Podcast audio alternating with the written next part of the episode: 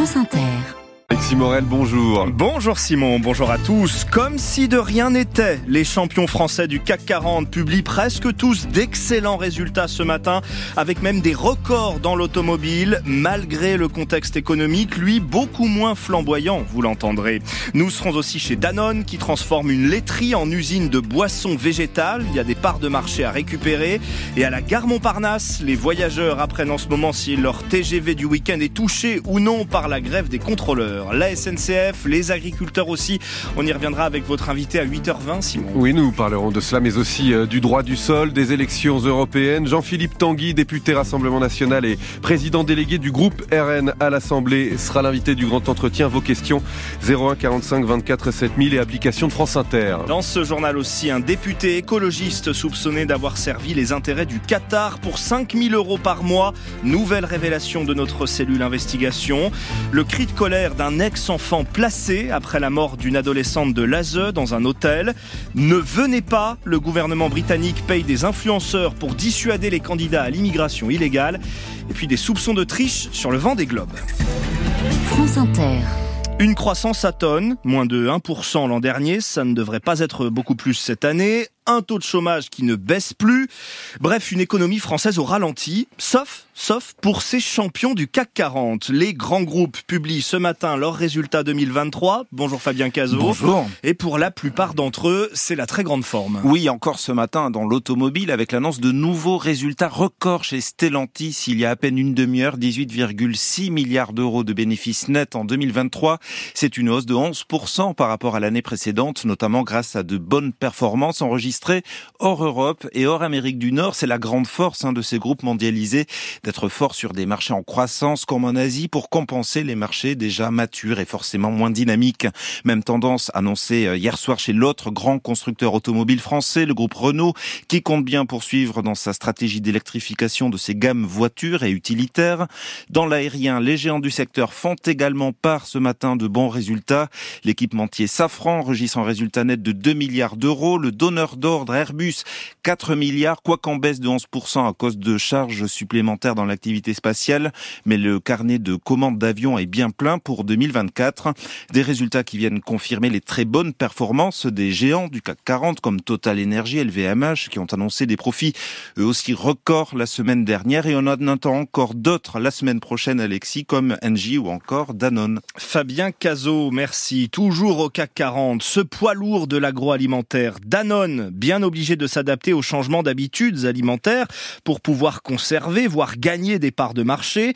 Pour la première fois en France, le groupe transforme l'une de ses laiteries en usine de boissons végétales. 43 milliards, millions d'euros investis sur le site de Villecontal sur Alos, c'est dans le Gers. Agnès Soubiron a pu le visiter. La recette a changé. La farine d'avoine et les enzymes ont remplacé le lait et les ferments. Michel, chef d'équipe, 30 ans de métier.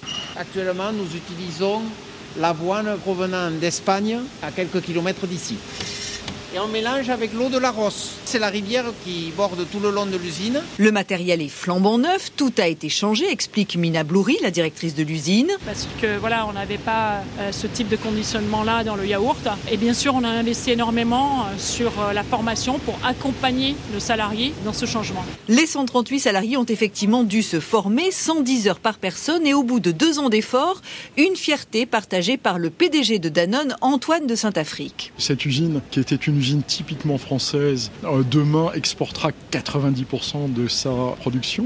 Donc continue à développer un marché qui est vraiment un marché d'avenir. Un marché du végétal qui ne représente aujourd'hui en France que 4% en volume, mais plus de 7% en valeur, grâce à des marges confortables. Quant aux 200 producteurs de lait, ils ont trouvé de nouveaux débouchés, mais le contexte actuel incite à la prudence, insiste Michel Casabonne de la FDSEA. Combien de temps Comment ça va durer? On a le droit de se poser la question. Bientôt, l'usine tournera 24 heures sur 24 7 jours sur 7 pour produire non plus 300 000 packs de yaourt aux fruits par jour, mais 300 000 briques de boissons d'avoine. Agnès Soubiran à Villecontal sur Arrose dans le Gers. Vous entendiez à l'instant un représentant de la FDSEA, les agriculteurs déterminés à maintenir la pression d'ici au salon de l'agriculture dans huit jours.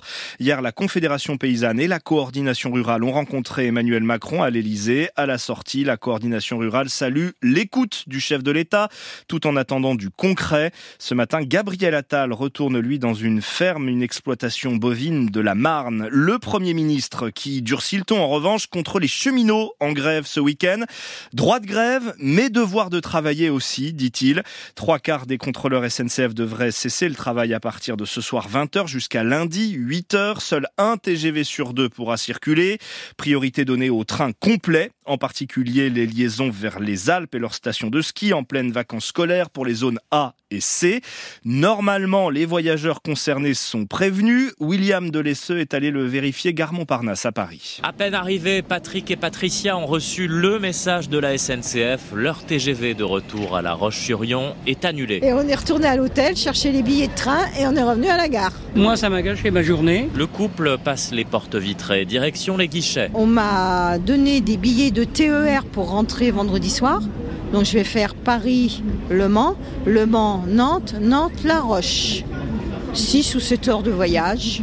Voilà. On avait prévu de rentrer vendredi soir pour profiter un petit peu de Paris. Bon, bah c'est fichu, hein. on se lève et puis bah, on vient à la gare et puis voilà. Cette fois-ci, ils assurent ne pas comprendre les contrôleurs. Bah, franchement, je suis jamais contre les mouvements de grève, mais les mouvements de grève, les week-ends de vacances, il y en a un ras-le-bol. C'est un petit peu lamentable quand même.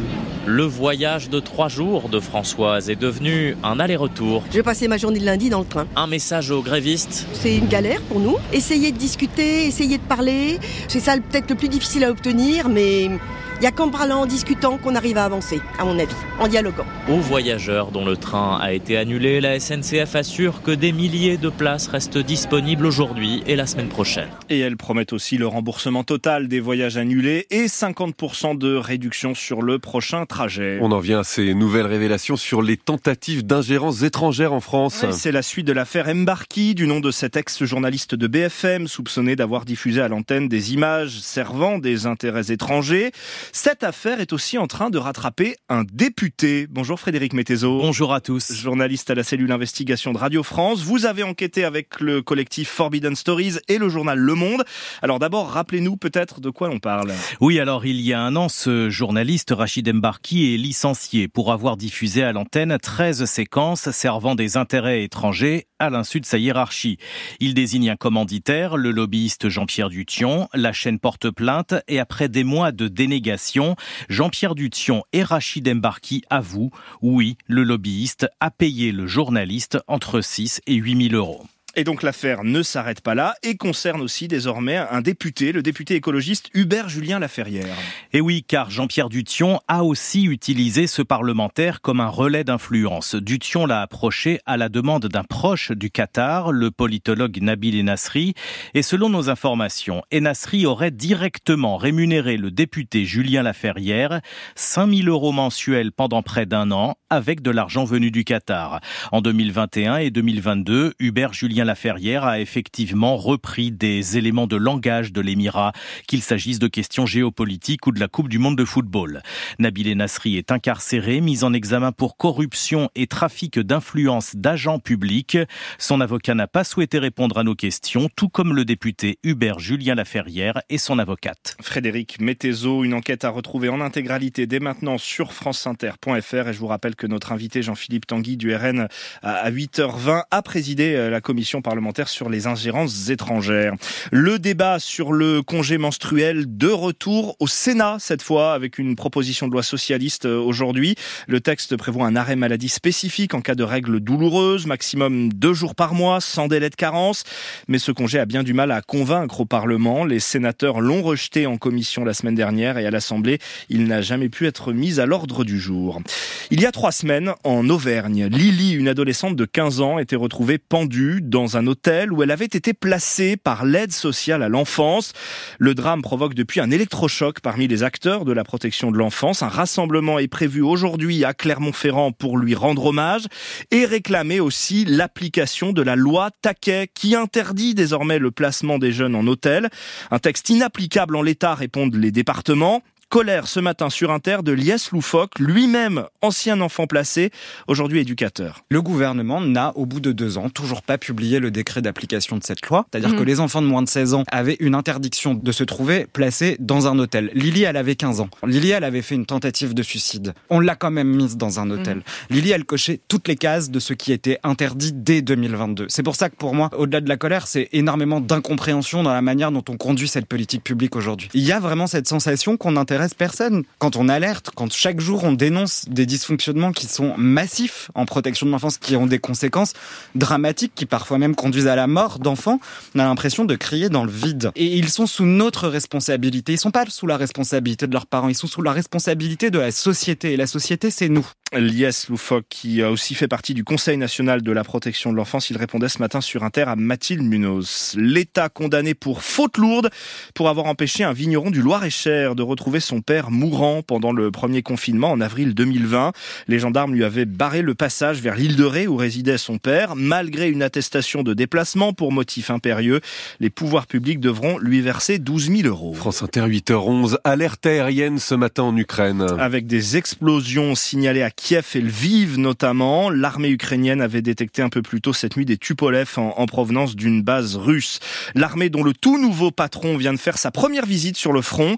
Le général Sirski admet que la situation devient extrêmement complexe pour ses troupes sur le champ de bataille, en particulier à Avdivka, le point chaud de l'est du pays. Les Russes sont sur le point d'encercler cette localité et ce n'est pas sans rappeler le précédent de Bakhmut l'année dernière. Sur place, notre correspondante en Ukraine, Vanessa Descoureaux. À coups d'artillerie, ils se battent pour un champ de ruines, une ville qui n'en est plus une, assommée par les obus et des combats de rue désormais. Plus en retrait, sur leurs chars, les hommes de la 59e brigade tiennent leur position et tenir tant bien que mal, c'est à vrai dire tout ce qu'ils font depuis bien longtemps, à vous Dmitro. Depuis notre rotation de Kherson à ici, nous sommes en position défensive. Désormais, on fait des opérations offensives très localisées. On se bat pour gagner 100 mètres dans les bosquets. Ça fait un an qu'on défend avec acharnement nos positions. Et là, peu à peu, ils nous repoussent. Le nouveau chef d'état-major se dit prêt à retirer des soldats s'il les sait piéger. Mais c'est dans l'enfer d'Avdivka qu'il envoie l'élite, la troisième brigade d'assaut. Entêtement ou stratégie, les soldats comme Dmitro refusent de se poser la question. L'objectif principal de l'armée ukrainienne, c'est de faire un maximum de pertes chez l'ennemi. Plus nombreux et mieux armés. Si on recule là, on devra le faire encore et encore. Il ne reste plus qu'une route pour sortir de la ville, un chemin d'ailleurs à travers les champs. Il reste 850 personnes coincées à l'intérieur, retranchées dans les caves des immeubles. Il n'y a plus de vie civile en surface à Avdivka. Vanessa Descoureaux, Gilles Galinaro et Yachar Fazilov dans l'est de l'Ukraine. Une tragédie, une épidémie insensée. Les mots ce matin de Joe Biden après une nouvelle fusillade hier soir aux États-Unis, cette fois à Kansas City, en pleine parade pour fêter la victoire de l'équipe locale en finale du Super Bowl. Il y a au moins un mort et une vingtaine de blessés. La police a arrêté trois suspects. Le président américain appelle une nouvelle fois et sûrement en vain à légiférer sur les armes à feu. Ne venez pas au Royaume-Uni sans papier. Le gouvernement britannique veut absolument faire passer ce message aux candidats à l'immigration illégale. Il avait déjà lancé pour cela une campagne sur les réseaux sociaux. Il s'apprête maintenant à payer des influenceurs étrangers pour porter cette parole, notamment des TikTokers albanais. France Inter à Londres, Richard Place. Avec plus de 100 000 abonnés sur TikTok, le rappeur OMG Dio a été sélectionné par le Home Office. Pour 6 000 euros maximum, il sera chargé de diffuser sur ses réseaux ce message « Ne partez pas au Royaume-Uni illégalement ». Il a été choisi parce que sa communauté est essentiellement composée de jeunes hommes, des profils que l'on retrouve majoritairement dans les petits bateaux qui traversent la Manche. Pour l'Albanie, un blogueur, un écrivain, des comédiens ont été également identifiés. Un processus bientôt étendu en Égypte, au Vietnam, en Irak ou en Inde. Une démarche aussitôt moquée par Mathilda Thorpe, une actrice connue ici pour de nombreux rôles à la télévision. Elle a publié cette vidéo sur ses réseaux sociaux. Bonjour, je suis une célébrité britannique. Le gouvernement me paie, pardon, me demande de vous dire, à vous de l'autre côté de la Manche, de ne pas venir dans vos petits bateaux. C'est vraiment nul ici. Personne n'a d'argent, il n'y a pas assez de nourriture, on ne peut pas payer le chauffage. En fait, je préférerais venir où vous êtes si c'est possible. Par tous les moyens, le gouvernement veut empêcher l'immigration illégale et montrer qu'il ne néglige aucune possibilité. Au total, l'opération influenceurs étrangers va lui coûter plus de 600 000 euros. Londres, Richard Place, France Inter. Alexis, y a-t-il eu triche sur le dernier Vendée Globe il y a trois ans? La Fédération française de voile ouvre une enquête après une dénonciation anonyme. L'un des bateaux aurait reçu une aide à distance pendant la course. Or, le Vendée Globe est une course en solitaire sans assistance. Faut se débrouiller tout seul sur son bateau. Cédric Guillou, vous êtes en mesure ce matin de nous révéler qui est soupçonné? Il s'agit de Clarisse Kramer, 12e de l'épreuve en 2021 et qui il y a un an avait été débarquée par son sponsor après avoir donné naissance à sa fille. Elle et son mari Tanguy le Turquet, le couple est au cœur de la tempête. À terre, le skipper aurait notamment fourni une assistance météo et des conseils de routage à sa compagne, ce qui est formellement interdit par le règlement. Cette affaire est partie de l'envoi d'un mail anonyme à destination de la Fédération française de voile et de quelques skippers.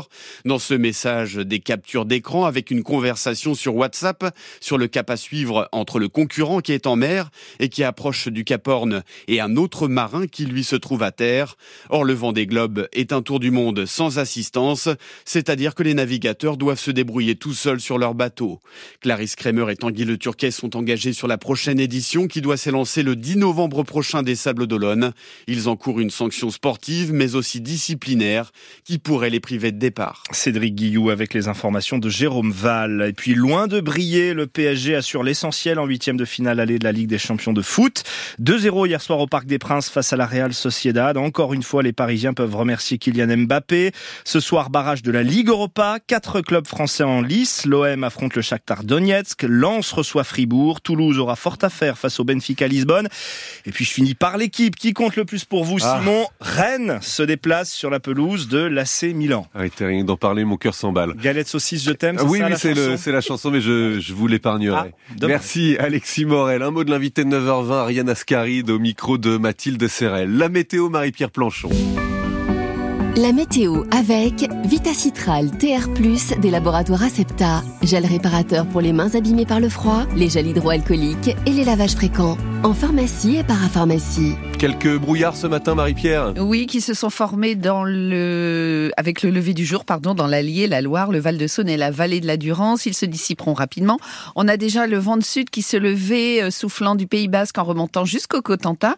On a aussi le vent d'automne qui souffle fort du golfe du Lion à la région toulousaine et qui des entrées maritimes, donnant enfin quelques pluies. Ailleurs, le ciel est plus ou moins voilé ou composé de nuages élevés, parfois teintés orangés à cause du sable du Sahara dans l'atmosphère qui remonte avec ce vent de sud et qui pourrait d'ailleurs euh, donner quelques dépôts sur les pare-brises avec des ondées possibles sur l'Atlantique et le Nord dans une ambiance contrastée entre les petites gelées comme vers Digne-les-Bains, Chambéry alors qu'il fait déjà 13 à Cherbourg ou à Lille, 10 à Poitiers, 7 à Saint-Étienne, vous avez 8 à Mont-de-Marsan mais 20 à Saint-Jean-de-Luz cet après-midi, une nouvelle perturbation va arriver par le Finistère Oui, mais vraiment lentement, hein, donnant déjà quelques pluies en Bretagne cet après-midi. Le vent de sud soufflera sur tout le pays, même dans la vallée du Rhône jusqu'au Val de Saône. Ailleurs, le ciel sera plus ou moins voilé selon les quantités de sable dans l'atmosphère, mais la pluie apportée par la perturbation va nettoyer la nuit prochaine toute cette, euh, tout ce sable, pardon.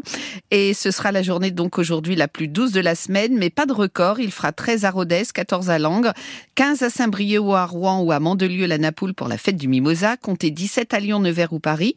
Vous aurez 19 à Brive, 24 à Bayonne et jusqu'à 26 dans le Béarn, en se rappelant, Simon, que si février chaud par aventure, à Pâques, il remet sa froidure. Marie-Pierre Planchon, merci. Géopolitique.